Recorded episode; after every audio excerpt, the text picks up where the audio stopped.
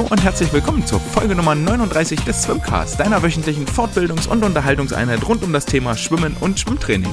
Mein Name ist André und wenn du mit mir in Kontakt treten möchtest, dann kannst du das gerne tun über Instagram, Twitter oder die gute alte E-Mail an andre.swimcast.de. Ich freue mich, dass ihr nach einwöchiger Abstinenz wieder eingeschaltet habt und mir euer Ohr leiht. Eigentlich sollte es am vergangenen Freitag eine Folge geben mit einem Ausblick Richtung Europameisterschaften. Das hatte sich allerdings sehr schnell in äh, Luft zerschlagen und in nichts zerschlagen, denn das Melder Ergebnis wurde erst am Sonntag veröffentlicht, deswegen gab es am Freitag eigentlich gar nichts zu berichten, plus dem, dass das äh, Referat für die Deutsche Schwimmtrainervereinigung tatsächlich wesentlich mehr Zeit gefressen hat, als ich ursprünglich mal vorhatte, ähm, habe ich mich dafür entschieden, wir machen lieber gar keine Episode als etwas äh, schnell und schlecht dahingewurschteltes und äh, deswegen freut ihr euch vielleicht hoffentlich etwas mehr in dieser Woche meine Stimme zu hören. Wir haben jetzt die Möglichkeit, so viel Transparenz sei erlaubt. Es ist äh, Donnerstagmittag, kurz vor 14 Uhr, wenn ich hier aufzeichne.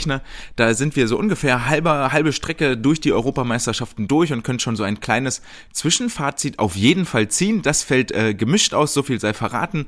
Und ebenso gemischt fällt auch das Trainingsfazit über unsere letzten zwei Trainingswochen aus. Doch dazu äh, etwas später mehr, denn ich möchte euch nicht länger auf die Folter spannen. Es gibt Neuigkeiten zum Thema Corona und Schwimmtraining und damit starten wir jetzt voll rein in die neue Folge. Denn grundsätzlich gibt es gute Neuigkeiten. Die Inzidenzen sinken, das äh, Corona, wie hieß es, die Bundesnotbremse hat gegriffen. Inzwischen sind, sind wir deutschlandweit deutlich unter dem Inzidenzwert von 100, so dass es zahlreiche Lockerungen nicht nur im Freizeitbereich, sondern auch für den uns so wichtigen Sportbereich gab. Dazu zählt unter anderem, dass wir mit den äh, jüngeren Aktiven wieder draußen Sport machen können. Je nach Bundesland gibt es da vielleicht noch die ein oder andere Variation und gelten nicht für alle die gleichen Richtlinien.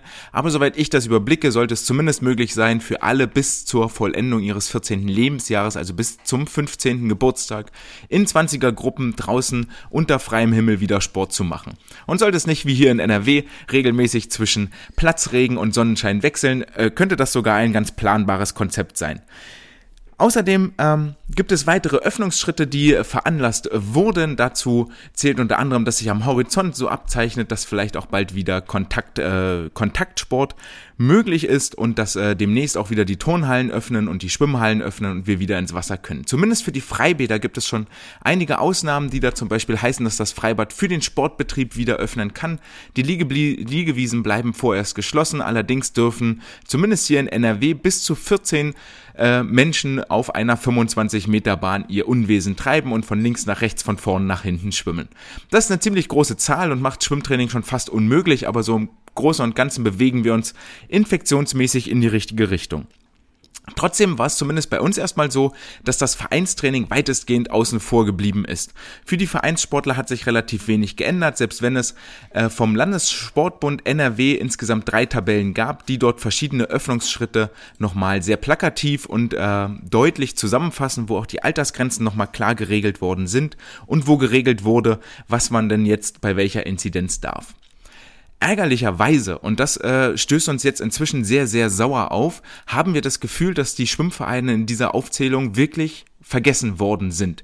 Nach vielen Telefonaten mit unseren Ämtern hat sich nämlich herausgestellt, dass, ähm, dass es dort heißt, ja, die Schwimmbäder beziehungsweise die, ähm, ja doch die Schwimmbäder, Freibäder und Saunen sind doch in einem extra Punkt, in einer extra Tabellenspalte abgehandelt und zwar abseits des regulären Sportbetriebes, also das, was Volleyballer, Handballer, Cricketspieler, Taekwondo oder wie sie auch immer alle heißen, so sind. Und ähm, hier haben wir jetzt ein Problem dass nämlich bei einer Inzidenz zwischen 50 und 100 draußen für alle eigentlich die gleichen Regeln gelten. Sobald die Inzidenz aber unter 50 fällt, und das ist innerhalb der nächsten anderthalb, zwei Wochen ja zu erwarten, sobald diese Inzidenz unter den Wert von 50 fällt, darf auch in Innenräumen wieder kontaktloser Sport ausgeübt werden. Ähm, da gibt es dann die gängigen Nutzungshygienekonzepte, die von den Betreibern zu erstellen sind, aber dann dürfte zum Beispiel die Oma-Gruppe wieder Volleyball spielen oder die äh, Cricket-Spieler oder die, die Hockeyspieler dürften wieder Hockey in der Halle spielen, die Handballer durften vielleicht auch wieder Handball in der Halle spielen. Und die Schwimmer sind in ihrer extra Spalte ganz rechts am Rand, wo die Freibäder mit aufgelistet sind. Und dort steht äh, tragischerweise weiterhin nur dass äh, Freibäder öffnen dürfen, dass dann auch die Liegewiesen öffnen dürfen und dass äh, Schwimmtraining im Rahmen der Schwimmausbildung und des Anfängerschwimmens in kleinen Gruppen von fünf Personen weiterhin erlaubt ist. Und diesen Hebel über die kleinen Gruppen beziehungsweise über die Schwimmausbildung haben wir schon mal versucht zu nutzen und gesagt, äh, pff, Leute, ist ja nicht definiert so und im weitesten Sinne machen wir Schwimmausbildung. Wir würden gerne mit Fünfergruppen ins Wasser gehen, wo wir dann zurechtgewiesen worden sind, grundsätzlich im Sinne des äh, Textes auch zurecht, dass damit ganz klar eine Anfängerschwimmausbildung gemeint ist. Also sprich die Kinder, die gerade aus dem Seepferdchen kommen und dann direkt wieder ins Tiefe gehen. Trotzdem finden die Vereine, wann die Vereine mit dem Schwimmsport wieder anfangen können, gar keine explizite Erwähnung. Und das ist fatal in unseren Augen, weil wir jetzt nämlich in einer großen argumentativen Zwickmühle sind. Letztes Jahr galten wir noch als kontaktloser Sport im Innenbereich, weil die Schwimmbäder und ähnliches auch gar nicht explizit aufgeführt worden sind. Und jetzt auf einmal durch die äh, exakte Erwähnung der Freibäder fallen wir auf einmal hinten unter und haben gar keine Öffnungsschritte mehr vor uns, auf die wir uns vorbereiten können. Hier muss dringend, dringend nochmal nachgebessert werden und es kann eigentlich nicht sein, dass es, äh, dass wir da von, den, von dem guten Willen der örtlichen Behörden abhängig sind. Denn in unserem Umkreis, so wird uns da inzwischen schon berichtet, ähm, ist es so, dass vereinseigene Bäder tatsächlich öffnen, dass in den vereinseigenen Bädern auch die äh, Vereine soweit wieder vollumfänglich fast trainieren können mit all ihren Gruppen und ähm, wir haben jetzt halt natürlich ein bisschen Sorge, dass wir dort irgendwann hinten dran hängen, wenn wir das nicht tatsächlich sogar schon tun. Es wäre für uns natürlich auch gar kein Problem, äh, wenn wir mit den Kindern sagen, jetzt, äh, okay, das Ganze geht nur mit tagesaktuellem negativen Schnelltest, den müsst ihr halt machen, entweder kriegt ihr den von der Schule oder ihr geht zum Testzentrum. Ähm, das äh, ist jetzt auch explizit Schnell- und Selbsttests ähm, damit gemeint. Das heißt, es wäre auch vor Ort oder zu Hause möglich, wenn man so viel Vertrauen hat in seine Schützlinge, was wir vielleicht alle haben sollten. In einigen Modellregionen ist es tatsächlich auch so, dass äh, die Schwimmbäder schon wieder öffnen und sich auch hier die Schwimmvereine wieder in größeren Gruppen im Wasser tummeln dürfen. Ähm, das kann jetzt aber, denke ich, keinesfalls als Maßstab irgendwie herangezogen werden. Also hängen wir gerade so als Verein für uns, und ich denke mal, das trifft auch wieder sehr, sehr viele, in einem luftleeren Raum, in einer Blase, wo wir auf der einen Seite vergessen sind, auf der anderen Seite auch vielleicht gar nicht so richtig einen Ansprechpartner haben. Und ähm, wenn euch das äh, Zweifel auch gerade so geht, dann äh, gibt es tatsächlich einen kleinen Strohhalm, an dem ihr euch festhalten könnt und der meinen Frust gegenüber diversen Sportorganisationen etwas in die äh, Höhe hat schnellen lassen. Denn wir haben schon mal vor einiger Zeit darüber geredet, dass für Profisportler, beziehungsweise es ist ja eigentlich bekannt, ne, die Profisportler dürfen weiter trainieren und weiter Sport treiben, deswegen dürfen die Fußball-Bundesligisten Sport machen, deswegen darf eine EM stattfinden. Die Basketballer und alle, wie sie heißen, dürfen, dürfen spielen und äh, trainieren. In äh, Hessen war es tatsächlich ja auch so, dass schon seit sehr, sehr langer Zeit äh, der Hessener, Hessener Landesverband, weiß jetzt nicht, ob es der Schwimmverband oder der Sportverband oder tatsächlich die Landesregierung ist, definiert hat, dass alles bis zur dritten Liga ähm, dort als äh, Profisport gilt. Hier in NRW war die Corona-Schutzverordnung zumindest vorerst so ausgelegt, dass alle, die Profisportler sind, die mit dem Sport ihren Lebensunterhalt verdienen. Ähm, das Ganze ist jetzt aber nochmal gewandelt worden. Und zwar hat sich das erst im Gespräch gezeigt und da bin ich ein bisschen ähm, ja angefressen auf die äh, Sportorganisation. Im Gespräch mit unserer Stadt hat sich nämlich herausgestellt, dass es eine Definition vom Deutschen Olympischen Sportbund gibt, beziehungsweise auch vom Bundesinnenministerium, die da heißt, dass alle Vereine, alle Mannschaften, alle Sportler und Sportlerinnen, die in der ersten bis dritten Liga in einer olympischen Sportart aktiv sind, ähm, als Profisport angesehen werden. Und ähm, das finde ich sehr, sehr skandalös, dass dort weder der DOSB noch das Bundesministerium noch andere Stellen, die für diese Informationspflicht zuständig sind, das hier nicht an uns weitertragen. Denn ich denke, die dritte Liga im Schwimmen ist jetzt ähm, bei aller Liebe qualitativ nicht so hochwertig, dass das wirklich nur eine Elite trifft, sondern wenn wir bis in die dritte Liga runtergehen, betrifft das sehr, sehr, sehr viele Vereine, sehr, sehr viele Kinder und Jugendliche, die dann eigentlich schon wieder längst ins Wasser dürften. In den NRW-Regularien ist die Definition für Profisport, dass man damit seinen Lebensunterhalt verdienen muss, auch tatsächlich inzwischen aus, äh, aufgehoben worden. Hier wird inzwischen bloß noch von einer berufsmäßigen Sportausübung gesprochen. Beruf impliziert möglicherweise ein Geld verdienen, aber dann kann man sich auch überlegen, ob jetzt wirklich alle äh, Landeskaderathleten, die an den Stützpunkten trainieren und in der Regel eher so 12 bis äh, 16 Jahre alt sind, können wir wohl davon ausgehen, dass die nicht berufsmäßig zum Gelderwerb ihren Sport ausüben. Ähm, wir haben jetzt hier also einen neuen Hebel, so summa summarum, das ist die, die Quintessenz die es dort heißt, dass es vom DOSB, vom Bundesministerium eine Definition für Profisport gibt und ich kann eigentlich nur jeden ermutigen, über die Badbetreiber beim Gesundheitsamt nochmal die entsprechenden, den entsprechenden Antrag zu stellen, nachzuweisen aus den Protokollen von den DMS-Wettbewerben, die da als Liga ja fungieren. Da gibt es ja eine erste Bundesliga, eine zweite Bundesliga und dann kommt die dritte Bundesliga, die heißt je nach Landesverband anders. In Hamburg damals war es die Landesliga, hier jetzt in NRW ist es die Oberliga, wie auch immer das heißt.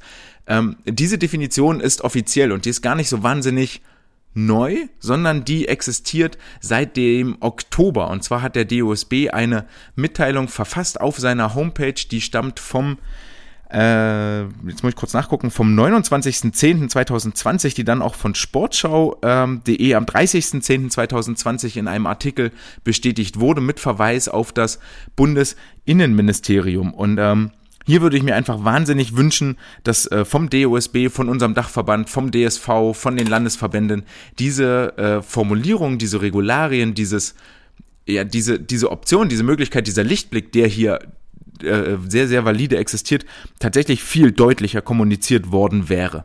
Auch die Tatsache, dass diese Definition jetzt hier bei uns in der Corona-Schutzverordnung beziehungsweise in den ähm, dann weiter gültigen anderen städtischen Verordnungen äh, mehr oder weniger stillschweigend so übernommen wurde und auch vom, vom Landessportbund NRW, der nun dieses Plakative, wo die Schwimmvereine vergessen wurden, diese Tabelle rausgebracht hat, dort gar keinerlei Erwähnung findet, ähm, ist eher wirklich ein Armutszeugnis und äh, macht uns nochmal deutlich, wo wir als organisierter Sport vielleicht tatsächlich gerade in der Hierarchie und in der Hackordnung stehen. Und es ist in meinen Augen ein absolutes Unding, was hier äh, passiert, dass es da nicht mehr Unterstützung gibt, dass hier nicht viel mehr auf den, wie der Name schon sagt, organisierten Sport zugegangen wird, um den Kindern und den Jugendlichen eine Perspektive bieten zu können.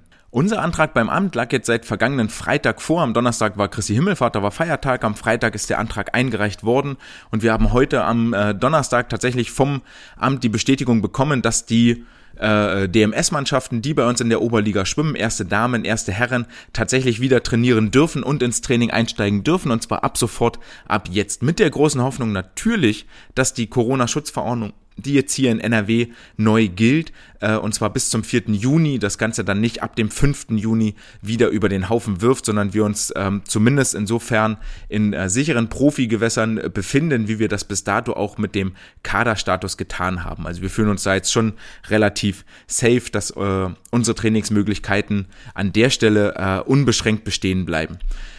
Tragischerweise betrifft das Ganze dann natürlich wieder nur Sportler bis zu einem gewissen Alter nach unten. Jetzt äh, wird das argumentativ sehr, sehr schwierig zu sagen, dass Zehnjährige in der dritten Schwimmliga schwimmen, deutschlandweit. Ähm, das kriegen wir dann auch nicht verkauft, aber zumindest kriegen wir jetzt erstmal einen neuen großen Block an Sportlerinnen und Sportlern wieder ins Wasser, denn der Frust in den letzten Wochen saß sehr, sehr tief und hat sich sehr, sehr breit gemacht. Wie sehr den Kindern das Wasser fehlt, merkt man dann auch, wenn sich mal so kleine Lichtblicke auftun, wenn man kleine positive Nachrichten vermittelt. So war es uns möglich. Ich habe ja noch parallel ein Forschungsprojekt an der Universität in Hamburg laufen, dass wir in den vergangenen zwei Wochen mit Sportlern, die äh, gerade nicht ins Wasser können, tatsächlich viermal ins Wasser konnten, um dort Messungen und ähnliches zu machen. Das war äh, sehr, sehr schönes Gefühl, sehr angenehm, aber natürlich auch dann auf der anderen Seite wieder sehr traurig, dass wir letzte Woche Donnerstag ähm, mit den Messungen soweit durch waren, beziehungsweise die Genehmigung für die vier Einheiten dann auch ähm, abgelaufen war und ich den Sportlern gar nicht äh, positiv irgendwie sagen konnte, ey, ihr dürft äh, dann ab nächste Woche weitermachen und ähm, wieder ins Wasser springen. So nach anderthalb Jahren Pandemie sitzt der Frust doch relativ tief, weil die Sportler natürlich auch merken, dass sie an einigen Stellen vergessen werden und wir als äh, Trainer immer der Puffer sind und nur von A nach B weiterleiten. Damit sind wir eigentlich jetzt auch schon eingestiegen in äh, die vergangenen zwei Wochen, was so alles passiert ist und den möchte ich diesen Zeitraum möchte ich eigentlich auch eher chronologisch ein bisschen aufarbeiten, denn ich bin euch noch einen äh, Wettkampfbericht aus Bochum schuldig. Wir durften beim SV Blau-Weiß Bochum äh, vom am 7. bis zum 9. Mai bei dem Bochumer Invitation Race Nummer 4 teilnehmen. Nachdem wir dort in der zweiten Auflage schon zu Gast sein durften, durften wir jetzt zur vierten Auflage wieder mitmachen. Diesmal sogar ein paar mehr Sportler im Wasser. Nachdem wir beim letzten Mal so ungefähr 50 Aktive waren, konnte der äh, Kandidatenkreis jetzt schon auf 80 Aktive erweitert werden.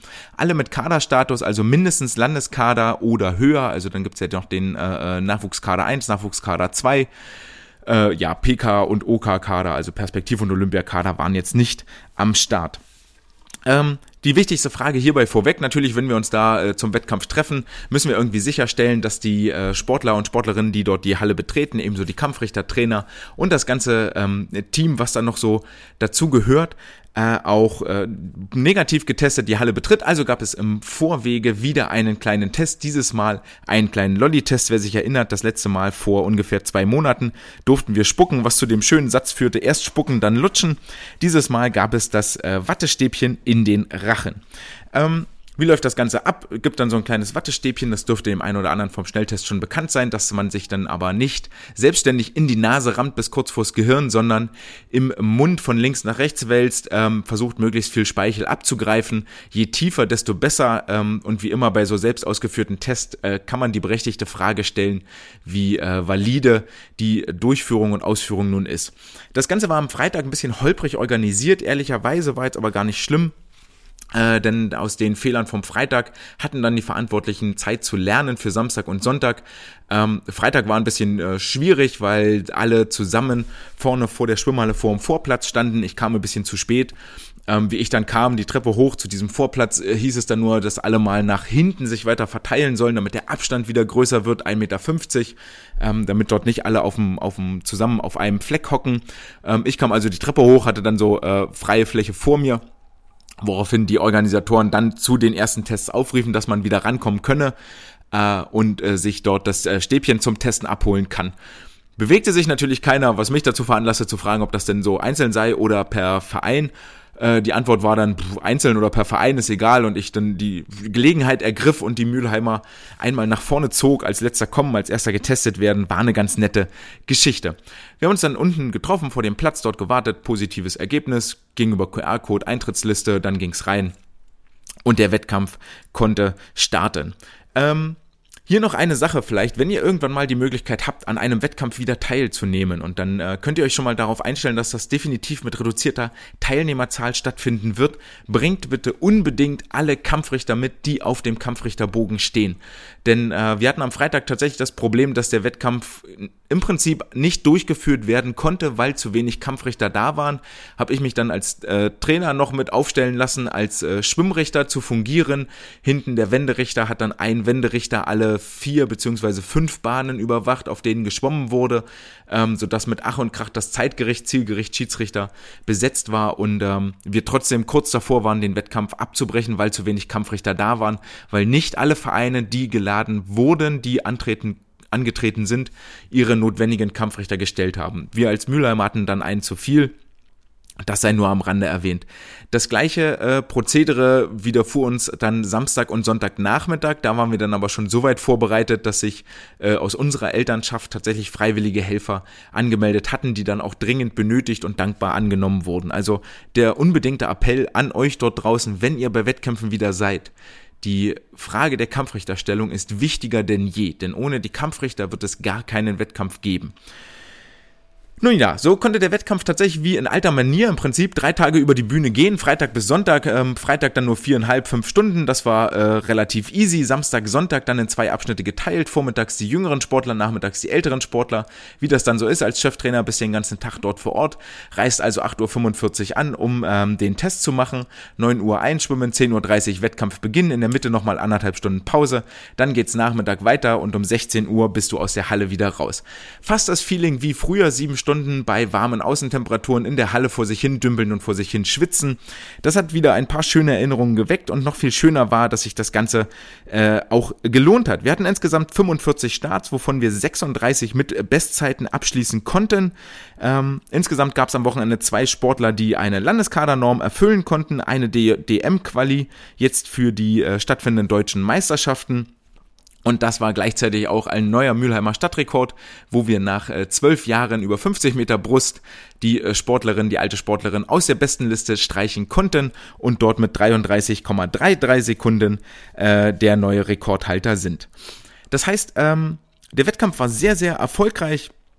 Äh, gab natürlich noch ein paar andere Begebenheiten, die es hier zu beachten gilt und die so als Anekdote am äh, Beckenrand fungieren. Zum einen wurde zumindest am Freitag und am Samstagvormittag sehr streng darauf geachtet, dass niemand sich unnötig in den, Umkleiden, in den Umkleiden auffällt, dass dort keine Ansammlungen sind, was zu dem äh, eher unwürdigen Bild führte, dass sich die äh, Sportlerinnen vorrangig die Sportlerinnen betrifft es ja, aber auch die Sportler am Beckenrand in ihre Wettkampfanzüge quälen mussten und alle, die das schon mal mitgemacht haben, wissen, dass das zum einen ein Prozedere sein kann, das sehr lange dauert, 15, 20 Minuten gar nicht mal so die große Seltenheit und zum anderen ist das nicht wie in den normalen Trainingsbadeanzug, wo der Handtuch, wo das Handtuch um die Hüften oder um den Oberkörper geschlungen wird und dann äh, drunter entkleiden, lockerer Anzug drüber und alles ist fein, sondern das Ganze braucht deutlich mehr Arbeit. Ähm, war jetzt nicht so das allerschönste Gefühl, aber okay. Wir haben es alle ähm, würdig hinter uns gebracht, auch wenn die Bedingungen unwürdig waren. Ähm, die Bochumer erzählten dann noch, dass es schön war, mal wieder etwas vollere Tribünen zu sehen und nicht immer nur die gleichen Gesichter, gegen die man in so einem Trainingswettkampf antritt. Also auch für die war das nochmal ein neues Feeling. Das heißt, alle Stützpunkte, die jetzt vor leeren Rängen und mit immer nur den gleichen Aktiven ihre Wettkämpfe abhalten, freuen sich auch, wenn mal wieder Besuch ins Haus kommt.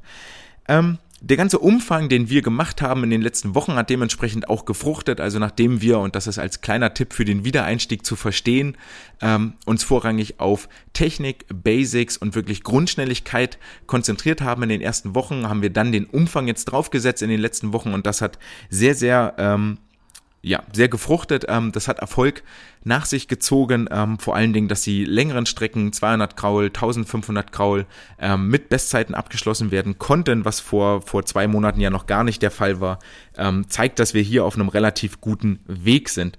Natürlich haben wir das eine oder andere auch nochmal probiert. Ähm, da war sehr schön. Ich hatte nachmittags tatsächlich nur eine Sportlerin mit im Wasser, die aber äh, sehr hart durch ihren äh, trockenen Humor ähm, überzeugt hat hatte sich am Sonntag äh, für insgesamt drei Strecken gemeldet, äh, 50 Rücken, 50 Delfin, 100 Kraul und entsprechend war es dann nach dem Einschwimmen, dass wir mal so einen 25 Delfin Sprint machten und noch bevor sie ihre Zeit hörte, äh, hielt sie an auf der Hälfte der Bahn, hielt sich an der Leine fest und äh, fragte nur ganz stöhnend keuchend, warum man sich das denn antun würde, 50 Delfin zu schwimmen. Das konnte ich nachempfinden, ähm, vor allen Dingen, weil sie am Tag vorher über die 100 Meter Brust bitteres, bitteres Lehrgeld bezahlt hatte, aber Respekt für ihren Mut, den sie da gezeigt hat.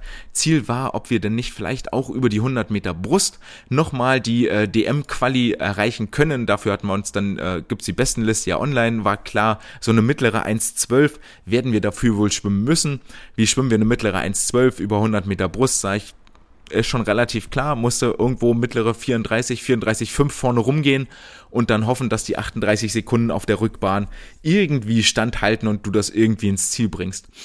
So tat es dann auch. Also sie sprang äh, rein, legte los wie die Feuerwehr 34,5. Das war alte Bestzeit am Tag zuvor, die 33,33, also mit einer Sekunde über Bestzeit, was sie dann aber auf der Rückbahn äh, bitterlich, bitterlich bezahlt hat und äh, wirklich nur noch das alte Seepferdchen schwimmen, Schüssel, Teig auskratzen mit den Armen vollführte und in 41 Sekunden zurückschwamm, sodass sie ganz knapp über ihrer Bestzeit blieb, mittlere 1,15 und wir das als äh, Lerneffekt tatsächlich verbuchen konnten oder äh, mehr oder weniger sogar vielleicht verbuchen mussten an der Stelle. Aber alle, die das schon mal geschwommen sind, 100 Meter und wissen, ey, vorne voll drauf und dann gucken wir, ob wir noch ins Ziel kommen, wissen, dass das äh, vor allen Dingen für den Kopf nicht so die allerleichteste Sachen, Sache ist.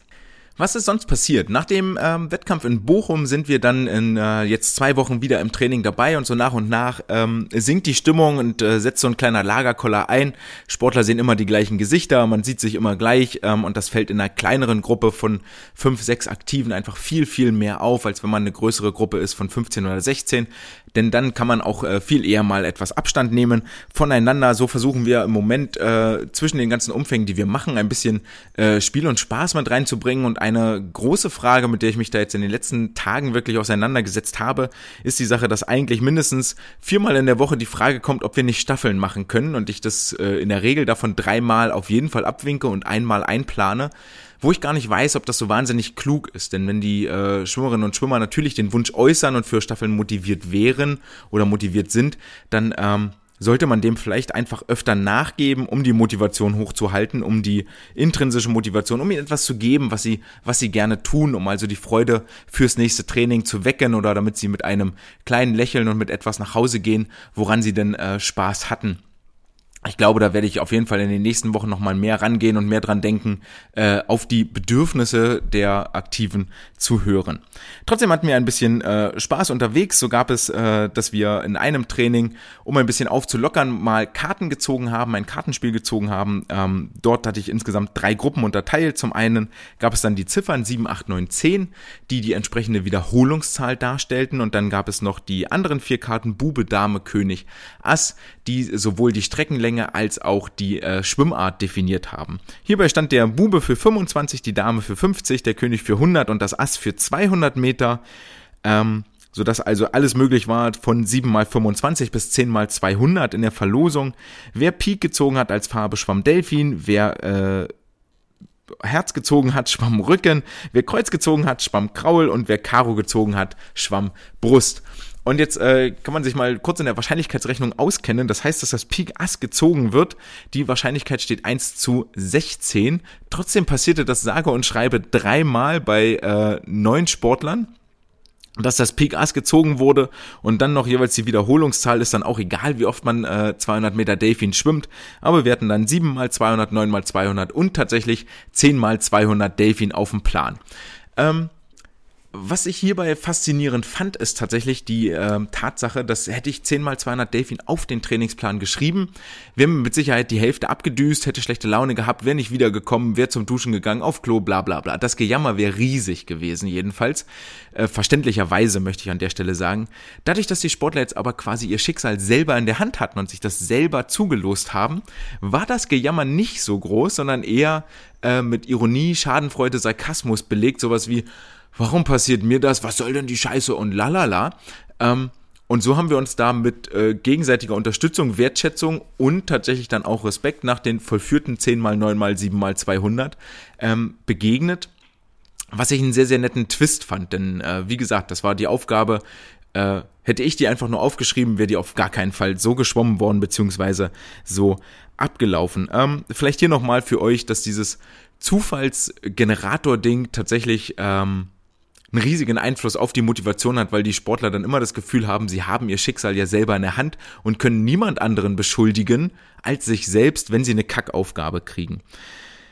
Ja, äh, ansonsten hatten wir noch überlegt, weiter ins äh, Freibad zu kommen, äh, weiter ins Wasser zu kommen und zwar darüber, dass wir äh, ins Freibad springen, weil ja Freibadnutzung erlaubt ist, wie ich vorher schon mal erklärt hatte. Hier äh, schlägt uns mal wieder quer, dass äh, im Nutzungskonzept keine äh, Freibadnutzung durch die Vereine vorgesehen ist, sondern dass ausschließlich der Öffentlichkeit vorbehalten bleibt. Und damit sind wir auch beim äh, wesentlichen Punkt angekommen, der mich persönlich die letzten zwei Wochen an den Rande des Nervenzusammenbruchs und des Burnouts gepackt hat. Denn ähm, die, die ganze Geschichte und darum geht's ja auch in diesem Podcast, einen kleinen Einblick ins Trainerleben zu geben für alle Eltern oder Sportler, die sich das nicht so richtig vorstellen können, oder um euch, wenn ihr selber am Beckenrand steht, zu zeigen, ey, ihr seid nicht allein und anderen geht's genauso scheiße oder genauso gut oder guck mal hier, ich mach das so und so, so und so, so und so. Ähm, da waren die letzten zwei Wochen tatsächlich massiv davon geprägt, äh, jeden Tag den Telefonhörer ins Ohr, äh, in die Hand zu nehmen, sich ans Ohr zu halten und frustrierende Telefonate zu führen. Sei das jetzt, dass äh, die Sportler wieder ins Wasser wollen und ähm, die Eltern nachfragen, warum, wieso, weshalb, gibt's hier nicht einen Weg, guck mal, woanders geht das auch. Sei das jetzt, dass man ähm, die aktuellen Verordnungen, die neu in Kraft treten, und zwar vier, fünf Stück, die einem dann so um die Ohren fliegen, dort die notwendigen Informationen sammelt, die relevanten Informationen sammelt, zusammenträgt, nett zusammenfasst, dann aber auch so vollumfänglich, dass man, wenn das an die äh, Kollegen hier weiter kommuniziert wird, dass die sich darauf verlassen können, dass das richtig ist, was dort steht, dass sie eine Handhabe haben, dass sie auch alle Regeln wissen und ähm, alles wissen, was dort drin steht. Das heißt zum Beispiel klar zu kommunizieren, dass alle bis zum 15. Geburtstag äh, in Mülheim, in NRW gerade, die Möglichkeit haben, sich in Gruppen zu treffen und Sport zu machen, unabhängig davon, wo sie sich treffen, wohingegen für alle über 15 die Gruppengröße wie bei den Jüngeren auf 20 begrenzt ist, die aber nur auf öffentlichen Sportplätzen in äh, äh, Sportarenen Sport treiben dürfen eine Unterscheidung, die jetzt tatsächlich nicht intuitiv ist und die keinen Sinn macht, die aber dort drin steht. Und du willst ja jetzt deine Kollegen nicht in die Pfanne hauen, indem du ihnen das vorenthältst. Also musst du es lesen, aufbereiten und dann nochmal neu runterschreiben, dass man das auch versteht. Dann sind es Telefonate mit dem Vorstand. Wie geht's jetzt weiter? Ähm, was sind gerade die Regeln? Die wissen vielleicht auch nochmal was. Dann ähm, informierst du die Sportler. Wie ist es gerade? Welchen Stand machst du gerade? Wo, wo hast du gerade nachgefragt? Was ist ein kleiner Hoffnungsschimmer, den du ihnen geben kannst? Du beantwortest die Fragen, die dort zurückkommen. Telefonierst mit der Stadt, mit der Stadtverwaltung. Ähm, fragst nach, ey, warum können wir nicht das machen, warum können wir nicht jenes machen, warum können wir nicht ins Freibad, warum können wir dort nicht öffnen, warum dürfen wir dahin, dürfen wir denn dieses machen, was kann ich tun, damit wir irgendwo hinkommen, was kann ich tun, damit wir, du telefonierst mit den Ämtern, du telefonierst mit dem Badbetreiber. Und ähm, alle diese Telefonate wiederholen sich so alle drei bis vier Tage, drehst du dich im Kreis, weil du die Hoffnung hast, du hast vielleicht einen neuen Twist gefunden, du hast eine neue Idee gefunden, du hast einen neuen, äh, äh neuen Einfall, wie du vielleicht deine Sportler wieder ins Wasser bringst, wie du mit ihnen draußen wieder Sport machen kannst und ähm, alles verläuft da seit ungefähr zwei Wochen bis zu der guten Nachricht heute maximal unbefriedigend, weil ähm, so ein bisschen tatsächlich das Gefühl da ist, dass von den Verantwortlichen willentlich kein Bemühen da ist, äh, die Schwimmer, die Kinder wieder ins Wasser zu bringen, dass wenig Entgegenkommen da ist. Ähm, dass es da auch nicht geht. Man könnte die Schwimmausbildung zum Beispiel auslegen als ja, ja, auch ihr macht mit euren älteren Schwimmausbildung Fünfergruppen, so und so ist das Konzept. Ähm, das könnte man natürlich tun, auch wenn der Gesetzestext, also der, der Gesetzestext beschreibt kein Alter. So, es ist dort ein gewisses Fingerspitzengefühl notwendig. Und wenn dann halt noch ähm, Verordnungen vom Landessportbund so schwammig und fragwürdig sind, dann dreht sich diese Frustrationsspirale einfach nur weiter. Ja, und das macht dann halt ganz stumpf und ähm, ja auch gar keinen gar keinen Spaß so, wenn man dann jedes Mal nicht weiterkommt, ähm, sich irgendwie im Kreis dreht und vor allen Dingen das Gefühl hat, äh, hier nur Schreibtischarbeit zu machen und nur mit Behörden zu telefonieren, Dinge zu lesen, für die man weder angestellt ist, die nicht in der Jobbeschreibung stehen, ähm, die die nicht mein Expertengebiet sind.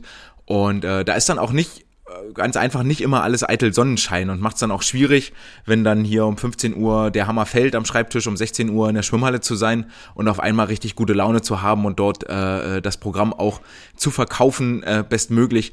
Dieser, dieser Switch da, den Schalter umzulegen, gelingt dann einfach mal ganz einfach nicht immer.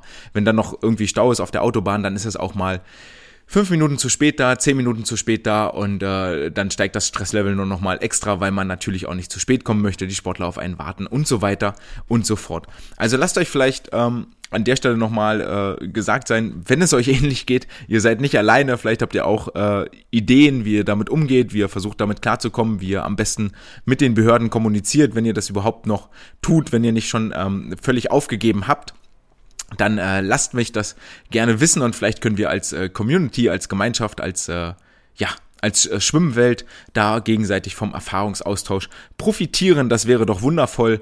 Darum soll es ja hier schließlich auch gehen ein bisschen aus dem äh, Nähkästchen zu plaudern, ein bisschen äh, Erfahrungsaustausch zu betreiben und äh, Blick hinter die Kulissen zu ermöglichen, neben dieser ganzen Scheinwelt, wenn man immer nur draußen steht, sprich Trainingspläne schreiben und so weiter und so fort. Und zu diesem Wissensweitergeben kam es am vergangenen Samstag äh, beim Vortrag von der DSTV Thema war, ist Hit der Hit bei langen Strecken. Ein äh, ganz äh, furchtbares Wortspiel, das ich für einen kleinen Einstiegsgag genutzt habe, der tatsächlich im ersten Vortrag, den ich meiner Frau gehalten habe, noch nicht existent war und äh, großen, großen Dank nochmal an Ihre Geduld, denn der erste Vortrag, den ich ihr gehalten habe, das Probereferat, das war eine absolute Vollkatastrophe. Dort mündeten anderthalb Wochen Vorbereitung, Folien erstellen und äh, Informationen zusammentragen in einem Kauderwelsch aus Bildern, Texten und chemischen Formeln ähm, zum Thema Energiestoffwechsel. Das war auch mein erster Vortrag seit sehr, sehr langer Zeit und ist dann schön von ihr äh, im Nachgang, nachdem ich nach 50 Minuten Reden fertig war, Folie für Folie zerpflückt worden mit äh, Streich hier den Text Text raus, streich hier die Bild raus, äh, das ist zu viel, ähm, damit verwirrst du die Leute nur, warum erzählst du das überhaupt? Ja, das ist schön, dass du das weißt, interessiert aber gar keinen, das hier zu erzählen. Bring mehr Struktur rein, klare Aussage, klare Kernmessage. Ähm, was dann auch so die Frage aufwarf nach 15 Minuten, wo sie sagte, pff, äh, eigentlich bin ich jetzt hier zwischendurch ausgestiegen. Erzähl mir noch mal, was du eigentlich erzählen wolltest. Was ist deine Kernaussage? Da habe ich zwei Minuten äh, gesagt, worum es eigentlich geht was mir dann nur den Kommentar einbrachte, na, warum erzählst du das nicht einfach? Äh, wo ich dann nur sagte, ja, dann wäre ich ja in zwei Minuten fertig, das ist ja nicht Sinn der Sache.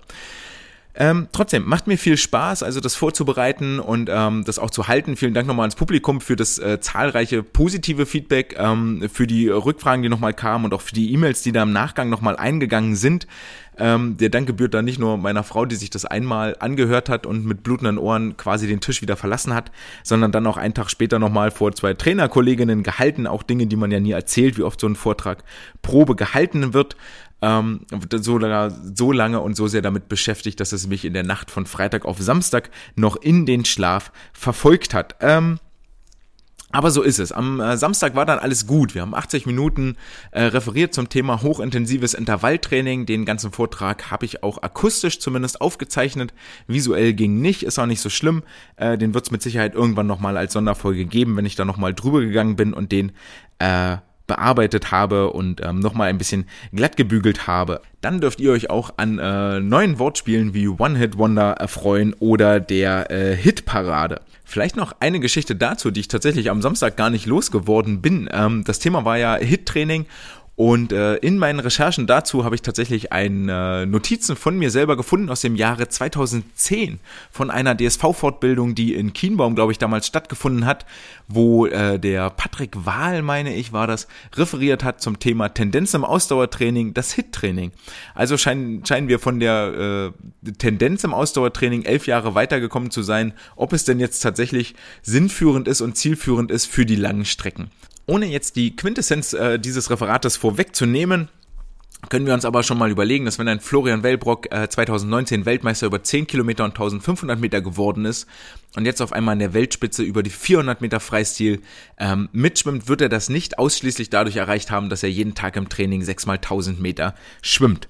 Und damit sind wir auch beim nächsten Thema angekommen, nämlich der Europameisterschaften, die seit äh, vergangenen Montag, also jetzt seit vier Tagen in Budapest im Becken, im Schwimmbecken stattfinden. In der Woche davor waren ja noch die Freiwasserwettbewerbe zugange ähm, die einmal ganz kurz abgehakt und zwar mit den beiden Medaillen, die es dort gab. Zum einen hat die Silberstaffel über die 4 x 1,25 Kilometer mit Florian Wellbrock, Rolf Muffels, Leonie Beck und Lea Boy ähm, Edelmetall eingesammelt für den deutschen Schwimmverband. Vor allen Dingen der Schlusssport von Florian Wellbrock hat hier die Silbermedaille gesichert vor den Ungarn, die äh, Dritter wurden mit insgesamt fünf Zehntel Rückstand. Und am Tag darauf hat Lea Boy über die 25 Kilometer die Goldmedaille eingesammelt, darf sich also ab sofort Europameisterin in ihren Lebenslauf schreiben. Herzlichen Glückwunsch dazu. Ansonsten ähm, lasse ich die Freiwasserwettbewerbe tatsächlich links und rechts liegen, nicht weil sie uninteressant sind oder weil ich das despektierlich meine, sondern weil die Zeit begrenzt ist, sich hier wirklich äh, nicht mit allen Dingen auseinandersetzen zu können und für mich der Fokus einfach viel, viel mehr auf den Beckenwettbewerben liegt und auf dem, was dort passiert. Das kann man äh, glücklicherweise verfolgen, da der Europäische Schwimmverband, die LEN, auf ihrer Seite einen äh, Livestream eingerichtet hat, der ab 10 Uhr und abends ab 18 Uhr, nee, ab 19 Uhr ähm, von den Finalläufen und Vorläufen berichtet. Ähm, das kann man sich relativ gut angucken, auch wenn die Kameraführung eine absolute Katastrophe ist an vielen Teilen. Ähm, die Streamqualität dann und wann auch wirklich nur schwer zu ertragen ist. Es ist ähm, sehr, sehr schön, dass es zumindest Live-Bilder gibt und wir den deutschen und internationalen Athleten und Athletinnen zugucken können. Über die Homepage haben wir da noch gar nicht gesprochen, denn äh, die ist mindestens äh, noch viel, viel schlimmer eigentlich als die ganze Kameraführung, bis man sich da zu den Ergebnislisten und zum Livestream durchgeklickt hat, vergehen durchaus mal ein ein paar Minuten oder Stunden. Ähm, absolute Katastrophe und für mich eines europäischen Verbandes echt unwürdig. Und weil wir gerade beim Thema Europameisterschaften sind, müssen wir über eine Kandidatin sprechen, die nicht teilgenommen hat, und zwar die Rückenschwimmerin Lisa Graf hatte sich äh, für die EM qualifiziert und war auch nominiert, hat allerdings jetzt nach der Olympia-Quali, nach der verpassten Olympia-Quali auch ähm, ihre Karriere beendet, hatte sich Tokio nochmal als Ziel gesetzt, dort an den Start zu gehen bei den Olympischen Spielen, hat das Ziel nicht erreicht, weil sie, wie sie dann offenbarte in ihrem ähm, Rücktrittspost auf Instagram, tatsächlich auch Anfang des Jahres an Corona Corona erkrankt war. Ebenfalls nicht bei der EM mit im Wasser als Andreas Waschburger, der ähm, vor der Abreise einen positiven Corona-Test zurückkam, der sich dann wohl im Nachgang als falsch positiv herausgestellt hat, aber trotzdem wurde hier auf Nummer sicher gegangen und ähm, sein Start fand über die 25 Kilometer dann doch nicht statt. Und nun reden wir über diejenigen, die da sind und die tatsächlich auch gestartet sind. Denn ähm, das deutsche Team ist äh, mit einem großen Kontingent äh, hingefahren an Sportlerinnen und Sportlern. Äh, gute Misch Mischung aus Jung und Alt. Ähm, die Jüngeren um Zoe Vogelmann, ähm, Kim Emily Herkle, die 03er, zusammen mit doch schon eher älteren und erfahrenen Aktiven wie Marco Koch oder äh, Jenny Mensing, die auch mit dabei sind. Und äh, so gestaltet sich das deutsche Team als sehr, sehr bunt gemischt und ähm, soll vor allen Dingen den Jüngeren die Möglichkeit geben, internationale Wettkampfluft zu schnuppern, Wettkampferfahrung zu sammeln. Warum diese Erfahrung nicht auch den Olympiastartern gewährt wird, erschließt sich nicht so ganz, denn die Zahl hochklassiger Wettkämpfe ist natürlich sehr, sehr rar und sehr niedrig gesetzt. Es bleibt zu hoffen, dass die ähm, Olympiastarter zu Hause sich auf ihren äh, Höhepunkt in diesem Jahr vorbereiten. Als Olympiastarter mit dabei sind Lukas Matzerath und Marco Koch, die alle beide über die Bruststrecken auch schon am Start waren. Ähm, Vielleicht erstmal ein paar äh, globalere Ausführungen zum Thema Europameisterschaften, denn ähm, zum einen, wer die Ergebnisse etwas verfolgt, der wird gemerkt haben, dass die Anzahl an Halbfinal- oder sogar Finalteilnahmen äußerst, äußerst klein ist und viele Schwimmerinnen und Schwimmer Probleme haben, ihre Vorlaufzeiten oder ihre Bestzeiten, ihre Meldezeiten überhaupt zu bestätigen. Das ist die absolute Rarität, dass hier auch nur annähernd im Bereich der Bestzeiten geschwommen wird oder diese sogar unterboten wird. Ähm, das mag vermutlich aus meiner Warte von hier draußen zweierlei Gründe haben. Zum einen kann es sein, dass die EM für den einen oder anderen, für Ramon Klenz oder Julia Mozinski nur so eine Art Trostpreis darstellt, die sich ja beide definitiv vorgenommen hatten, bei Olympia an den Start zu gehen, was jetzt nicht geklappt hat was sich dann auf die Motivation auswirkt, nicht nur im Trainingsprozess, sondern jetzt auch im Wettkampf selbst, wie die Stimmung vor Ort ist, kann ich nicht einschätzen, aber das wäre für mich vielleicht so eine kleine Erklärung. Als zweites natürlich so, dass die äh, meisten Aktiven ihren äh, Trainingsplan auf den Höhepunkt Olympia-Quali vorerst vorbereitet haben, dort absolute Spitzenleistungen gebracht haben. Das war ja auch äh, tatsächlich großflächig der Fall, dass dort eigentlich keiner wirklich, wirklich langsam im Wasser war oder das äh, Tapern, das Timing nicht geklappt hat. Und jetzt vier Wochen später bei der EM erneut in Höchstform oder Bestform zu sein, ist zum einen trainingstechnisch eine ganz schöne Planungsherausforderung und körperlich auch nicht so richtig einfach zu realisieren. Umso höher ist es eigentlich zu hängen, wenn du hier Aktive ihre Bestzeit unterbieten, im Rahmen, im Bereich ihrer Bestzeit schwimmen. Ähm, das verdient nochmal viel, viel größeres Lob und ähm, die Aktiven, die jetzt langsamer sind, als sie das vor vier, sechs Wochen waren, denen äh, sei das definitiv nachgesehen und ähm, Genau, das vielleicht dazu zu den äh, vorerst äh, vorweggeschickten Worten. Ähm, man darf auch nicht vergessen, dass das Niveau, wie gesagt, zum Teil sehr, sehr hoch ist, von dem die Aktiven kommen. So eine Kim Emily Herkle zum Beispiel mit zwei Altersklassenrekorden über die 200 Meter Brust, die sie erst aufgestellt hat. Ähm, ein Ramon Klenz, der über die 200 Meter Delfin in Berlin Topleistungen ge ge geliefert hat. Eine Angelina Köhler, die von ihrer Corona-Erkrankung kam und jetzt wieder im Wasser ist und sich vielleicht nochmal für Olympia ähm, empfehlen wollte, hat da natürlich auch einen sehr, sehr schwierigen Stand. Und damit auch genug der depressiven Stimmung. Lasst uns ein bisschen über die Erfolge und über die äh, schönen Seiten der Schwimm-EM reden. Denn auch im deutschen Team gab es einige positive äh, Entwicklungen. So hatten Lukas Matzerath vier Wochen nach dem Höhepunkt Bestzeit 59,42 sowohl im Vorlauf als auch im Halbfinale nochmal an seiner Bestzeit gekratzt. Vorlauf 59,87, Final, Halbfinale zwei Zehntel gesteigert, 59,65 Sekunden. Ebenfalls am Montag sorgte Zoe Vogelmann direkt beim ersten Start für eine neue Bestzeit. Über die 400 Meter Lagen verbesserte sich um fast zwei Sekunden auf jetzt 4 Minuten 43,5, konnte die Zeit dann im äh, nachmittäglichen Finale nicht mehr, mehr bestätigen, schwamm dort 4,45,6, also voll im Rahmen ihrer Bestzeit, eine Zehntel langsamer als die alte Bestzeit und belegte dort Platz 7, darf sich also zu den besten 10 400 Lagenschwimmerinnen in Europa zählen. Was ja auch auffällig ist, ist, dass zum Beispiel die Briten oder auch die Ungarn oder auch die Italiener mit ihrem quasi A-Kader-Team dort antreten, während die Deutschen mit ihrem B-Kader-Team antreten. Jetzt muss man natürlich sagen, die Zoe oder auch die Kim Herkle sind über 400 Meter lang schon mit die besten Schwimmerinnen, die wir haben, ebenso über die 100 Meter Brust mit Kim Herkle ähm, und die 200 Meter Brust mit Kim und mit Bente Fischer haben wir da schon die besten Sportlerinnen am Start.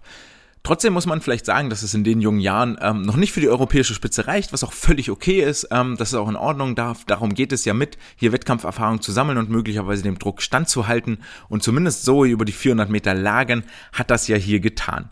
Ähm, das war es auch eigentlich soweit schon an äh, positiven Ergebnissen am Montag. Marek Ulrich noch über 50 Meter Rücken zu erwähnen, der sich fürs Halbfinale qualifiziert hat, dort ein Zehntel über seiner Bestzeit schwamm, 24,98 und im Halbfinale dann beim Weltrekord von Kliment Kolesnikov in 25,03 anschlug, Platz 9 belegte und nur ganz knapp am Finalplatz vorbeigeschwommen ist. Am Dienstag ging es dann weiter. Björn Kammern, der nur 500 über seiner 100 Meter Freistil-Bestzeit blieb, von 49,78, dann in 49,83 angeschlagen. Das sind äh, 0,1 Prozent, in Anführungsstrichen 0,1 Prozent Verschlechterung. Gleichfalls eine starke Zeit ins Wasser legte Jesse Steiger über die 100 Brust in 1.08.31, ebenso wie Bente Fischer 1.09.32, die beide nur so knapp eine Sekunde über ihrer Bestzeit geblieben sind. Ähm, demgegenüber steht äh, Ramon Klenz, der über die 200 Meter Delfin 1,3 Sekunden im Vorlauf über seiner Bestzeit geblieben ist, sich damit fürs Halbfinale qualifiziert hat, dort nicht nochmal anknüpfen konnte oder eine Steigerung ähm, sich steigern konnte und ähm, auf dem 16. Platz anschlug in 1,58,26 Sekunden.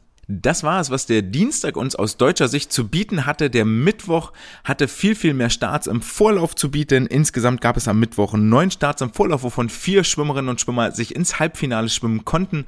Allen voran sticht hier Katrin Demler hervor, die im Vorlauf über die 200 Delfin in 2.10.84 anschlug, hier den elften Platz belegte und diese Zeit nochmal um fast anderthalb Sekunden steigern konnte. Das erste Mal in ihrer Karriere unter 2 Minuten 10 blieb in 2.09.59 und mit Platz 7 sich einen Platz im heute Donnerstagabend Finale über die 200 Meter Delfin erschwamm.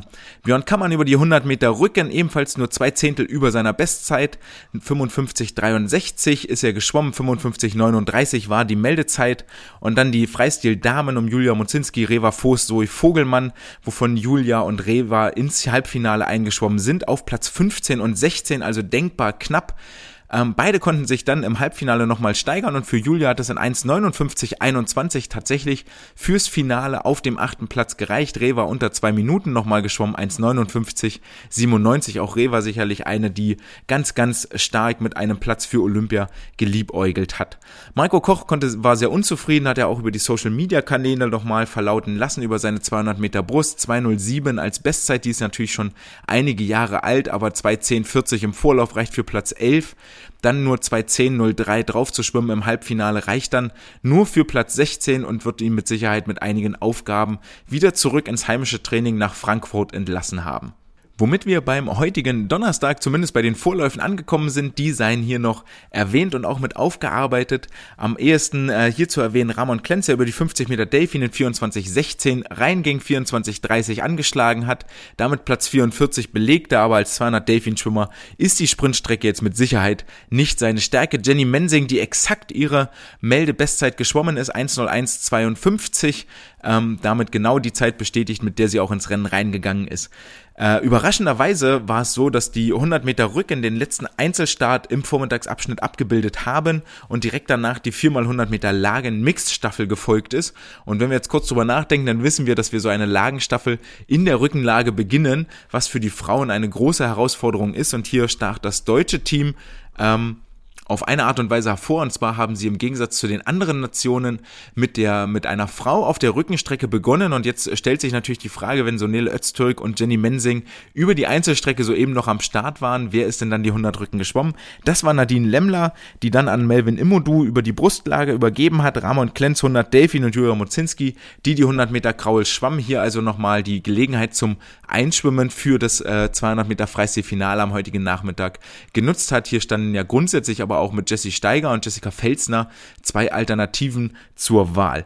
Das deutsche Quartett hat den Finaleinzug verpasst. Ähm, ja, das ist wie es ist, war jetzt, äh, wie gesagt, nicht die A-Kader. Dann wäre Lukas Mazerat mit auf dem Startblock gestanden, der mit Sicherheit schneller gewesen wäre als Melvin über die Bruststrecke, der das in, einmal kurz nachgucken, 1.0067 sehr gut gemacht hat. Aber ich denke mal, mit Lukas wären wir da nochmal gute eins bis anderthalb Sekunden vielleicht sogar schneller gewesen. Hätte auch nicht wahnsinnig viel geändert, dann wären wir statt 15. vielleicht auf dem 14. oder 13. Platz gelandet.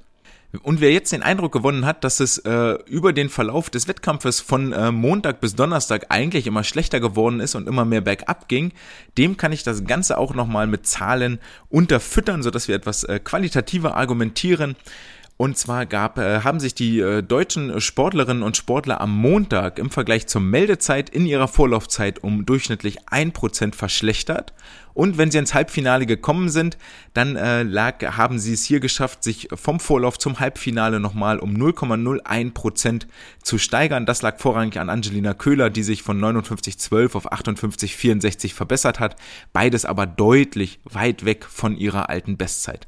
Also, ähm, Differenz, Meldezeit, Vorlauf, geschwommene Zeit 1% und äh, von Vorlauf zum Halbfinalzeit quasi die Leistungen bestätigt. Am Dienstag sah das Ganze so aus, dass wir, achso, vielleicht noch zu den Startstatistiken. Am Montag hatten wir insgesamt 10 Starts, davon viermal ins Halbfinale und ähm, einmal Finale. Finale waren dann die 400 Meter Lagen. Am Dienstag gab es insgesamt acht Starts, von denen einer ins Halbfinale vorgedrungen ist. Am Mittwoch gab es neun Starts, davon viermal ins Halbfinale und aus dem Halbfinale ging es dann zweimal weiter ins Finale.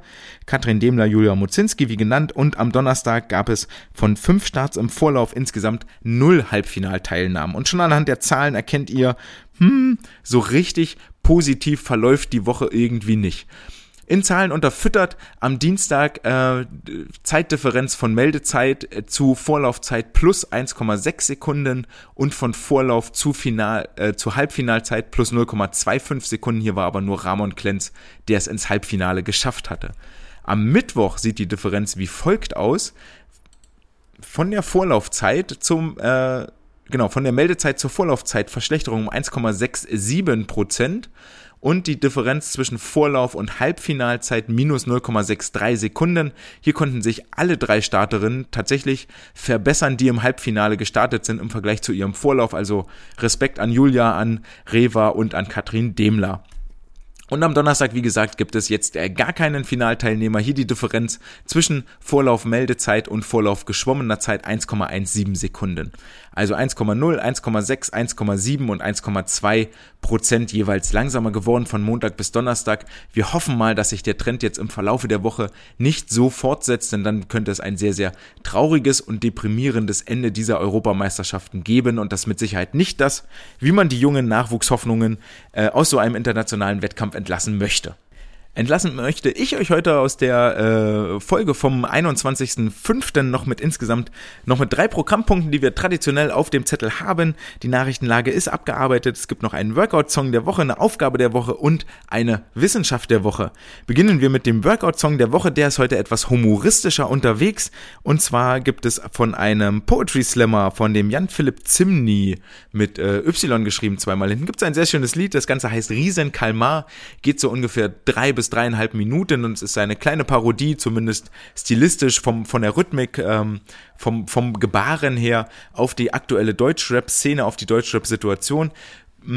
Schönerweise ist er auch jemand, der mit Worten umgehen kann, sodass das Lied von einem Riesenkalmar handelt. Und ich möchte hier mal wieder einen Sportler von mir zitieren, der sagte, das ist ja das eine, dreieinhalb Minuten im Unterarmstütz zu halten, aber das andere ist es, wenn man währenddessen noch lachen muss. Dann wird die Aufgabe nämlich ungleich schwieriger. Und das ist auch die ganze Aufgabe, die hierbei besteht. Das Lied geht dreieinhalb Minuten, die halten wir im Unterarmstütz oder in der Liegestützhalte oder in der Sideplank irgendwas, was den Bauch beansprucht und versuchen trotz des einsetzenden Giggelns und Lachens die Körperspannung zu halten und ähm, ja, oben zu bleiben.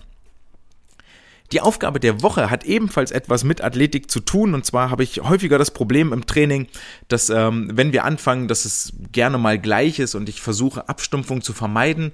Ähm, nicht, dass ich Routinen und ähnliches per se verurteile. Die sind sehr wichtig und die sind auch sehr gut, dass sich die Sportler auf etwas verlassen können und wissen, was dort kommt. Ich jetzt aus meiner eigenen äh, Karriere erzähle, die bestimmt nicht so erfolgreich war, wie sie hätte sein können. Aber egal, zwölf Jahre haben wir den Spaß auch gemacht. Ähm, wenn ich daraus mal erzähle, dann ist es äh, bei uns immer so gewesen, dass wir Montag und Mittwoch das gleiche Programm geschwommen sind und am Dienstag und am Donnerstag das gleiche Programm geschwommen sind.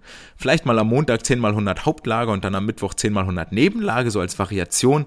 Aber so grundsätzlich, es war der gleiche Umfang, es war das exakt gleiche Einschwimmen, es war der exakt gleiche Trainingsplan, der dort auf der Tafel stand. Ähm, war natürlich gut, weil du am Mittwoch wusstest, ah, Montag so, heute das, klar. Ähm, ist auch mit einer der Gründe, weshalb ich so nenne es jetzt mal Horroraufgaben, 10 mal 400, 60 mal 100, irgendwie solche Geschichten oder ähm, 5 mal 100 Meter Test, äh, tatsächlich längerfristig ankündige und auf den Trainingsplan schreibe, dass die Sportler das lesen können und ähm, sich dort einfinden können. Da an der Stelle ähm, ist mir es schon wichtig, dass man da vom Kopf her sich darauf einstellen kann. Aber was ich nicht gut finde, ist, wenn das Einschwimmen zum Beispiel immer gleich ist. Wenn es da so Klassiker gibt, 600 Meter beliebig einschwimmen, dann machen wir 8x25 technische Übungen, wo ich dann auch nicht gut finde, wenn die Sportler sich die technischen Übungen selber ausdenken, ähm, weil sie dann immer auf den gleichen drei, vier hängen bleiben, die sie kennen, wissen, vielleicht gerne machen, sondern da muss als Trainer schon einschreiten und den Bewegungshorizont ja vor allen Dingen erweitern. Äh, und dann kommt von mir aus zweimal 25 Sprint oder sowas. Wenn das immer das Gleiche ist, dann stumpft es ab. Die Sportler gehen nicht mehr mit Konzentration ran, die fallen ins Wasser und machen erstmal die ersten 20 Minuten irgendwas, aber wenig, was so wirklich sinnvoll ist. Deswegen suche ich fürs Einschwimmen immer mal wieder Variationen. Sind mal 800 am Stück, dann sind es äh, 6 mal 100, mal sind es 20 mal 50, mal Beine, mal Arme, Kombinationen, TÜs, wie auch immer. Ähm, und hier zielt die Aufgabe der Woche hin. Lange Rede, äh, die dahin führt und zwar Einschwimmen inklusive Athletikaufgabe und das haben wir auch zum Beispiel heute Nachmittag wieder auf dem Zettel. 800 Meter einschwimmen und dann äh, heißt es zum Beispiel jede dritte Bahn rauskommen fünf Kniebeugen, jede vierte Bahn rauskommen fünf Liegestütz und jede Bahnenzahl, die einer Primzahl entspricht, also zum Beispiel 1, 3, 5, 2, 7, 9, 11, ähm, dann gibt es am äh, Beckenrand fünf Fock-Strecksprünge. Wenn jetzt eine Zahl zum Beispiel nach 300 Metern haben wir zwölf Bahnen geschafft, die ist ja sowohl durch drei als auch durch vier teilbar. Dann gibt es halt beide Aufgaben, zum Beispiel fünf Kniebeugen und fünf Liegestütz. Ist mal wieder so eine Geschichte, die pff, einfach einen anderen Twist reinbringt, wo ihr eine kleine Athletikeinheit mit drin habt. Ähm, wo man draußen mit den Sportlern vielleicht auch nochmal die Möglichkeit hat, zu interagieren, mal ein Wort zu wechseln oder äh, eine kleine Bestätigung auszusprechen, um die Motivation hochzuhalten, kann ich euch nur empfehlen. Ähm, ich mache immer, ja, ja, ich habe schon 400 Meter gemacht, heute sind es 800 Meter, wird dann mathematisch gerade bei den Primzahlen ein bisschen anspruchsvoller, aber ihr könnt es auch erstmal klein halten und dort mit überwachen. Zu guter Letzt gibt es noch einen Beitrag aus der Wissenschaft der Woche und zwar ähm, gibt es diese Woche ein kleines Paper, klein aber fein, wie es so schön heißt, das sich äh, von serbischen Forscherinnen und Forschern aufgesetzt wurde war ein Forscherteam um die Forscherin Anna Vasic drumherum, die sich mit dem Brustschwimmen auseinandergesetzt hat, was äh, grundsätzlich schon erstmal zu begrüßen ist, denn es gibt hunderttausende Paper zum Thema Kraulschwimmen, ähm, Rückenschwimmen gibt's auch fast gar nicht, Delfinschwimmen gibt's fast gar nicht, Kraulschwimmen, äh, Brustschwimmen gibt's fast gar nicht, Starts gibt's noch sehr viele, Wände gibt's noch sehr viele, aber alles, was davon abweicht, ähm, ist quasi kaum untersucht. Wer von euch in der Forschung tätig ist, der hat hier die Möglichkeit, ein relativ brachliegendes Feld zu finden. Noch zudem haben sie sich mit einer Frage beschäftigt, die ähm, relativ einfach zu untersuchen, ist aber auch sehr selten nur stattfindet. Und zwar geht es um Renneinteilung, Renntaktiken, ähm, Renngeschichten. Vielleicht die Frage, die dahinter steckt, ist ja, dass äh, zum Beispiel Ian Thorpe vor einiger Zeit gesagt hat, den Satz habt ihr mit Sicherheit schon öfter gehört, aber ich wiederhole ihn gerne nochmal. Er behauptet, dass jeder auf der Welt aktuell die 200 Freistil falsch schwimmt. Ähm, inwiefern das richtig oder verkehrt ist, was er da erzählt hat, sei mal dahingestellt, aber als einer der besten 200 Kraulschwimmer aller Zeiten ähm, sei ihm diese Aussage zumindest zugestanden, dass er wohl Ahnung hat von dem, was er redet. Ähm, hier spielt er vor allen Dingen auf die Taktik an, dass die meisten äh, Sportler aktuell viel zu langsam vorneweg angehen und versuchen, dass es ja nicht wehtut, damit sie auf den letzten 50 Metern gewinnen. Und da spielt also die Taktikkomponente, die Renneinteilung eine sehr, sehr große Rolle. Und die äh, gewinnt im Brustschwimmen meiner Meinung nach nochmal zunehmend an Bedeutung, weil es beim Brustschwimmen auch viel darüber ankommt, okay, ich muss vorneweg eigentlich immer ein hohes Tempo haben, über eine große Zuglänge, über ein widerstandsarmes Schwimmen, über ein langes Gleiten, um dann auf der zweiten Bahn über eine Frequenzerhöhung, über äh, mehr Züge, dann das Tempo weiter hochzuhalten und äh, den, den Leistungsabfall möglichst gering zu halten. Und äh, was wir da ja machen als Trainer ist natürlich auch Zwischenzeiten nehmen, 25, 50, 75, 100 oder 50 und 100 Meter Zeit, um Defizite zu erkennen. Okay, liegt der Fehler eher vorne weg, liegt der Fehler eher auf der zweiten Hälfte, ähm, hat er das Problem, dass er hinten raus das Tempo nicht hält, wie bei meinen 100 Brust, die ich dort angesprochen habe, von der Sportlerin 34,4 vorne weg, 41 drauf. Das ging eigentlich alles noch relativ gut bis so 70, 75 Meter. Und dann kam das Männchen mit dem Hammer. Und daraus lerne ich ganz viel für den Trainingsprozess, ähm, was ich, äh, was ich dort ansteuern muss, was ich dort trainieren muss. Und das ist äh, die, das Ziel, was auch die, das Forscherteam hier hatte. Das hat sich nämlich die Zwischenzeiten ähm, über die 100 Meter Brustschwimmen angeguckt und verglichen, okay, worin unterscheiden sich denn, was ist denn der Unterschied zwischen denen, die es ins Finale geschafft haben und denen, die, die im Halbfinale hängen geblieben sind. Das Setting, Setup war relativ einfach, das kann man bestimmt noch beliebig ausbauen oder auch durch aktuelle Zahlen ähm, ergänzen. Und zwar haben sich alle Teilnehmer aus dem äh, 100 Meter Brust Halbfinale genommen von den Weltmeisterschaften in Guangzhou 2019, also insgesamt 16 äh, Sportler und haben äh, diese Zeiten aus dem Halbfinale von den 16 verglichen mit denen acht, die auch im Finale waren. Und da werft ihr jetzt natürlich völlig zu Recht ein, aber nee, wo ist denn da der Unterschied, wenn ich äh, die acht Leute, die im Finale sind, im Halbfinale auch schon mit untersuche? Das ist vollkommen richtig und das sollte man bei den Zahlen, die ich jetzt hier gleich nenne, äh, definitiv mit im Kopf behalten, dass die wahre Differenz mit Sicherheit nochmal ein Stückchen größer ist und dann statistisch auch etwas anderes rauskommen würde. Aber wir nehmen hier so eine kleine Tendenz gleich mit. Und zwar ging es im Großen und Ganzen nur darum, sie haben sich die 100 Meter Gesamtzeit angeguckt, dann äh, die Zwischenzeit für die ersten 50 und die Zwischenzeit für die zweiten 50 und haben die Zeiten miteinander verglichen. Haben das Ganze durch äh, Statistikprogramm gejagt, haben dann völlig überraschenderweise festgestellt, dass ähm, keine statistische Signifikanz vorliegt, also dass sich die Zeiten nicht signifikant voneinander unterscheiden, sondern eigentlich äh, zumindest aus der Sprache der Mathematik heraus als gleichwertig und identisch betrachtet werden können. Jetzt ist aber so, dass einige Sportler ins Finale weiterkommen und einige nicht, sei es jetzt auch, dass zwischen Platz 8 und 9 tatsächlich nur eine Hundertstel Differenz liegt.